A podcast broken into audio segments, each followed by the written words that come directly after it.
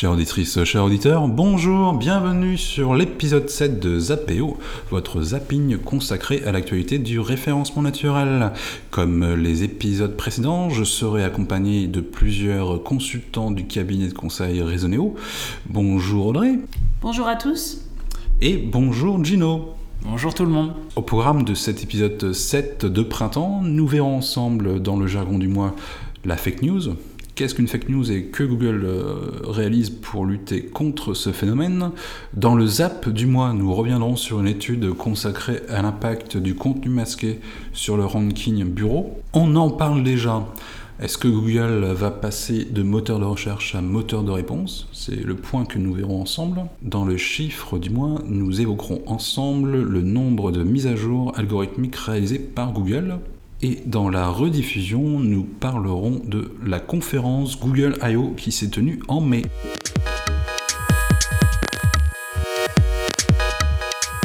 Le jargon du mois. Donc, dans le jargon du mois, nous allons revenir sur un phénomène qui concerne les fake news. Il est vrai qu'avec le monopole de Google, plusieurs éditeurs de sites euh, peuvent être tentés de, faire des, actualités euh, sans forcément euh, remonter les sources.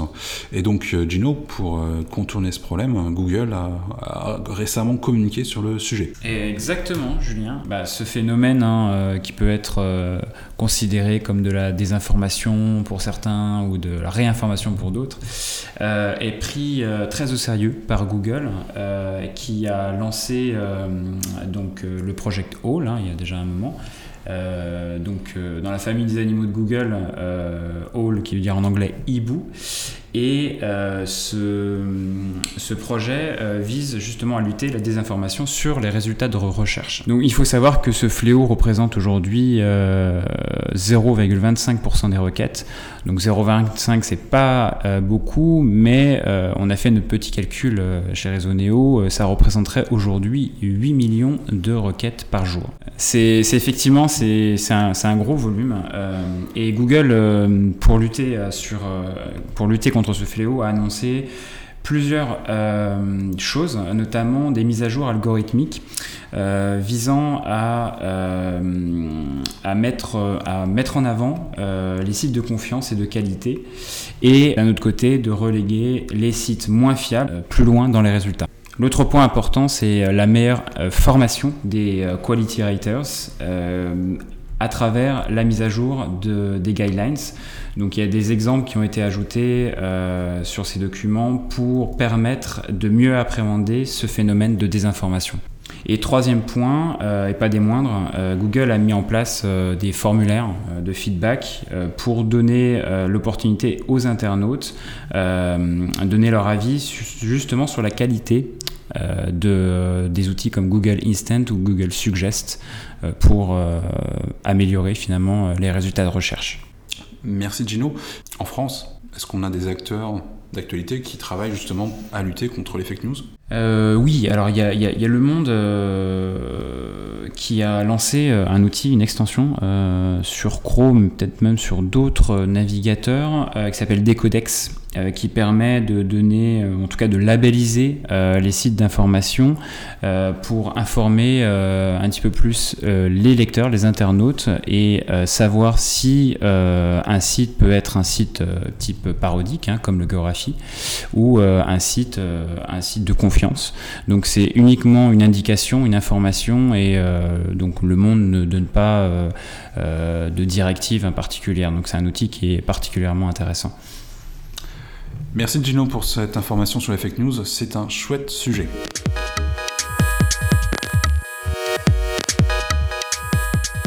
Dans le zap du mois, nous allons revenir sur une étude qui a été partagée ces dernières semaines concernant l'impact du contenu masqué sur les positionnements de Google en mode bureau. Gino, cette étude fait suite à, de longs euh, sujets et débats euh, sur une méthodologie que beaucoup de SEO connaissent, à savoir euh, utiliser du contenu, le masquer un peu et l'afficher uniquement à l'internaute euh, si celui-ci le souhaite.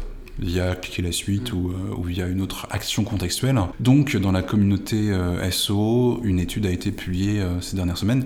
Et qu'est-ce qu'on peut retenir de, cette étude? Effectivement, alors Julien, c'est le, site en question s'appelle Reboot Online, qui s'est posé la question, savoir si Google accordait aujourd'hui toujours autant d'importance à un texte masqué, s'il est capable de le détecter, ce, qui est, ce qui est le cas aujourd'hui. Donc le test a consisté finalement en une, une phrase inventée pour s'assurer que cette dernière n'est pas reconnue par Google comme une expression existante sur les moteurs de recherche.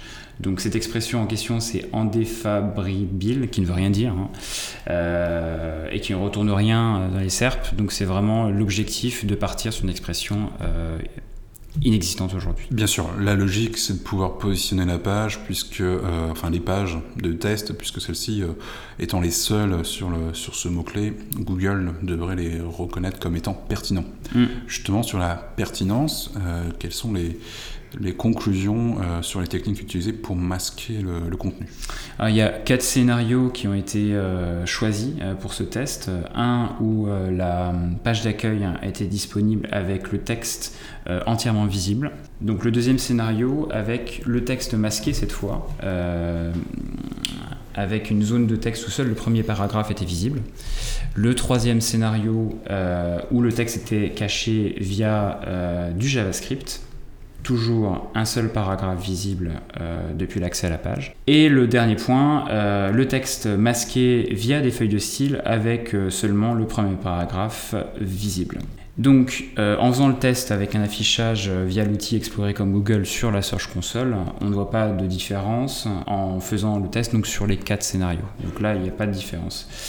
Euh, le test a été mené en achetant euh, finalement 20 nouveaux noms de domaine, euh, toujours pour s'assurer que chaque domaine ne renvoie pas de résultats sur Google et ne possède pas d'historique. Mais du coup, Gino, on pourrait se demander pourquoi le contenu masqué a autant d'importance pour Google en ce moment Alors, on est en plein dans l'actualité de ce fameux index mobile dont on a déjà parlé dans les précédents APO et qui est une vraie problématique sur le contenu masqué qui est euh, mobile. Donc là, effectivement, le test est sur desktop, mais on peut le transcrire aussi sur euh, les, euh, le, prochain, le index First Mobile. pour le coup, le texte peut être automatiquement masqué dans le cas d'une version, on va dire, plus light du site. Merci à tous les deux pour ce complément d'information. Et donc, quels sont les, résultats de, de, ce scénario, de ces différents scénarios proposés par dans le cadre du test. Donc cette expérience euh, démontre clairement euh, la préférence de Google pour le texte visible, donc euh, c'est pas surprenant, hein, mais ça confirme vraiment notre avis aujourd'hui. L'expérience a montré que les algorithmes de Google donnent clairement moins de poids au texte caché via le, le, CSS ou JavaScript. Merci Gino pour ces éléments. Maintenant la grande prospective, c'est dans le cas de l'index mobile finalement, Google a dit qu'il serait beaucoup plus tolérant euh, sur euh, les textes cachés euh, pour des raisons UX. Donc il est fort probable que, que ces tests-là sur les textes masqués soient refaits d'ici six mois. En tout cas, merci pour ce partage, c'était très, très intéressant et ça permet d'avoir une information de réponse concernant cette technique de masquage de, de texte.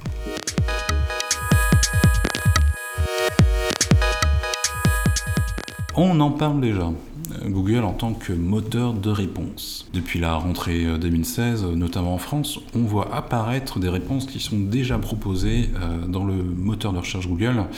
Euh, par exemple, quand je tape quel est le prix du gaz dans Google, on a déjà les features snippets qui apparaissent avec une information qui répond à la question d'Internet. Il semblerait que Google aille encore plus loin en proposant euh, de nouveaux services directement dans ses réponses. N'est-ce pas Audrey? Tout à fait Julien. D'ailleurs, euh, on voit euh, Google tester Google for Jobs qui a été annoncé lors de la Google I.O., la keynote de Google fin mai 2017 sur les nouveaux produits. et du coup, ça répond tout à fait à la problématique d'apporter une réponse rapidement à l'internaute Donc en quoi consiste l'outil de recherche Google for Jobs? C'est un portail web qu'ils ont appelé Google Hire. Google va d'ailleurs ainsi concurrencer les sites d'emploi, ce qui commence à faire un peu peur à tous les acteurs du secteur, donc dans les pages de résultats de recherche. En fait, comment ça s'est traduit cette information? C'est Dan Chu qui a publié mi-mai 2007 des copies d'écran euh, avec ce nouvel outil euh, testé par Google. Donc dans, les SERP, donc dans les pages de résultats de recherche, juste après l'annonce du lancement de Google Jobs, on voyait se matérialiser sous la forme d'un encart euh, bleuté et donc très visible intitulé très certainement emploi en français mais jobs en anglais. cet encart contient des étiquettes sur lesquelles on peut cliquer pour trier. Par exemple, les étiquettes, on peut avoir éducation, et on aura tous les jobs euh, éducation. On peut aussi trier euh, trois derniers jours, comme ça on verra les annonces qui, couvraient les trois derniers jours, euh, puis etc. pour les autres catégories. Et donc on a les trois premières annonces emploi qui sont affichées dans cet encart et ensuite un lien qui permet de voir toutes les autres annonces, les 100 les 100 autres annonces. Du coup, comment ça se présente après quand on clique sur les 100 autres annonces? On a un découpage de l'écran en deux parties, à gauche la liste des annonces et à droite le détail comme on le voit souvent dans les outils de Google. Et euh, Audrey, euh, une question qu'on se pose justement, est-ce que en cliquant justement sur le lien d'offre d'emploi, est-ce qu'on reste dans l'écosystème de Google ou est-ce que comme les futurs snippets, on accède directement au site internet? Alors bonne question, tout à fait, on reste dans l'écosystème de Google. D'ailleurs, la, barre bleue avec écrit Google reste euh, sur cette nouvelle interface une fois qu'on a cliqué sur voir tous les emplois. C'est un peu comme anciennement le Google Hotel Finder ou ce genre de projets qui sont maintenant déployés sur Maps. Ce qu'on peut dire aussi, c'est que cela reste un test. On n'a aucune date de sortie qui a été précisée pour l'instant. Euh, cela dit, l'inquiétude et une remise en question euh, des acteurs euh, du secteur de l'emploi est très palpable. et comme le précisait d'ailleurs Olivier Andrieux sur Abondance, on se souvient tous de ce qu'il est advenu au comparateur de prix il y a 5 ans. Alors, affaire à suivre. Sacré Google. En tout cas, merci à tous les deux pour ces éléments.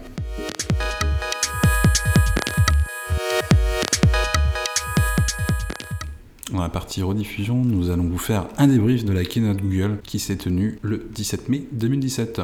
Audrey, quels sont les points que tu as retenus de la part de Google et qui peuvent impacter le, monde des moteurs de recherche? Alors en effet, Google I.O. se tenait euh, le 17 mai 2017 euh, dernier.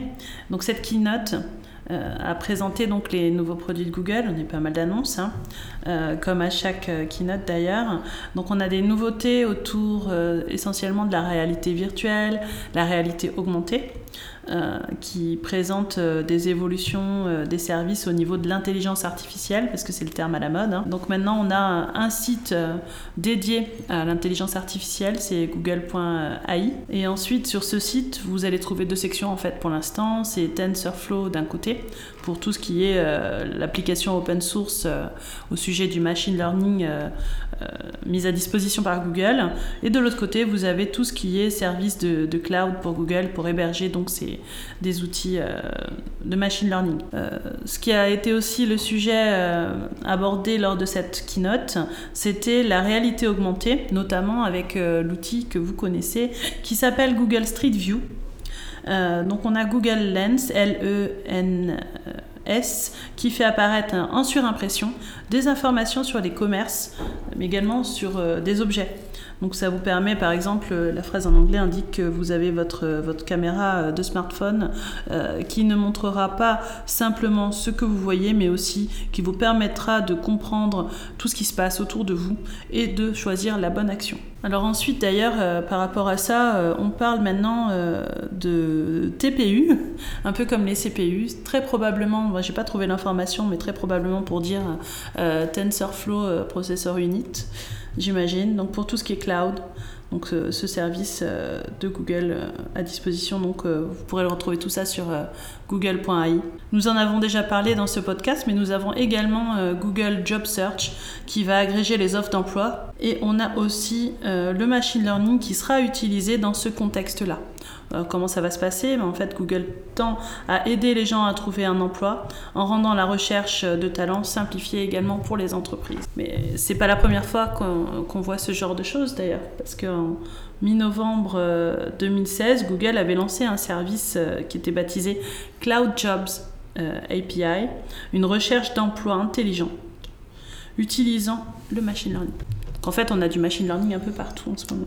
Oui, donc c'est effectivement l'emploi du machine learning dans, les, dans le SO, c'est plutôt pour, pour donner accès à la big data de Google, que ce soit derrière un smartphone ou avec des lunettes connectées. Bon, en tout cas, le, le futur du search nous ouvre de nouveaux horizons qui sont très ambitieux.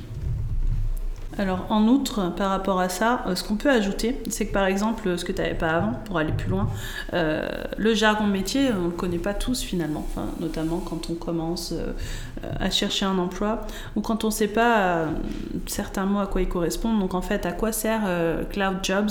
Ben, C'est à traduire tous les diplômes en compétences et vice-versa, c'est-à-dire à rapprocher les termes des annonces par rapport finalement au profil des candidats. En fait, l'étape suivante, ce serait de pouvoir faire cette correspondance euh, entre la définition d'un poste et qu'est-ce que cherche l'internaute en fait, son intention à la base. D'ailleurs, ce qu'on peut noter, euh, qu'on a pu voir euh, sur le site Honnête, c'est que l'intelligence artificielle de Google va se baser sur la classification Honnête, du coup. O-N-E-T online.org. Merci Audrey pour ce récap euh, complet de Google I.O., la keynote de Google qui s'est tenue en mai 2017.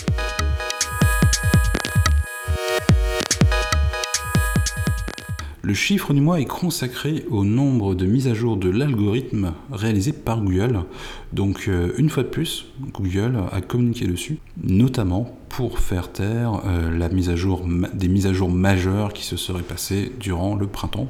Gino, donc euh, quels ont été les, éléments communiqués par Google sur le nombre de mises à jour de son algorithme alors, je vais pas faire planer le suspense plus longtemps. Euh, le chiffre du mois est de 1653 euh, modifications de l'algorithme de recherche, soit environ 4 à 5 mises à jour par jour. D'accord, donc ça correspond à à peu près plus de 1600 modifications qui sont réalisées par an par Google sur la manière dont s'affichent les pages de résultats. Donc euh, Julien, effectivement, euh, Google euh, a d'ailleurs mis à jour son site, fameux site How Search Works, mis en ligne en 2013 et qui a eu pour objectif de donner plus d'informations sur la façon dont fonctionne son moteur de recherche.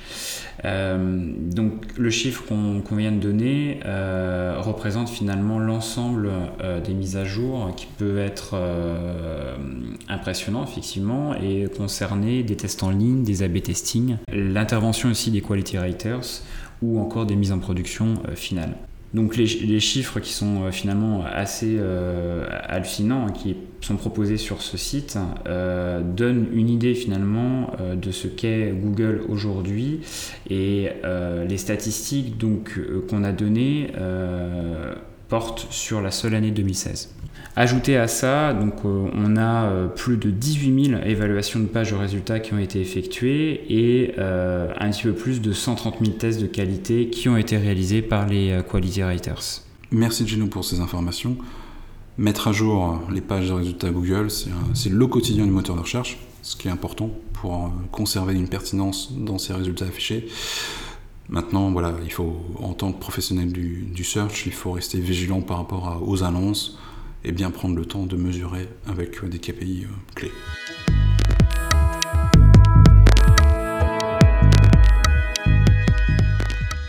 Merci à nos consultants Audrey et Gino de nous avoir partagé leur débrief pour le ZAPO numéro 7. On se retrouve très bientôt pour le ZAPO numéro 8 et l'actualité du référencement naturel cet été. D'ici là, n'hésitez pas à télécharger les anciens épisodes de ZAPO sur la page iTunes ou sur le blog de Resoneo. A très bientôt. À bientôt.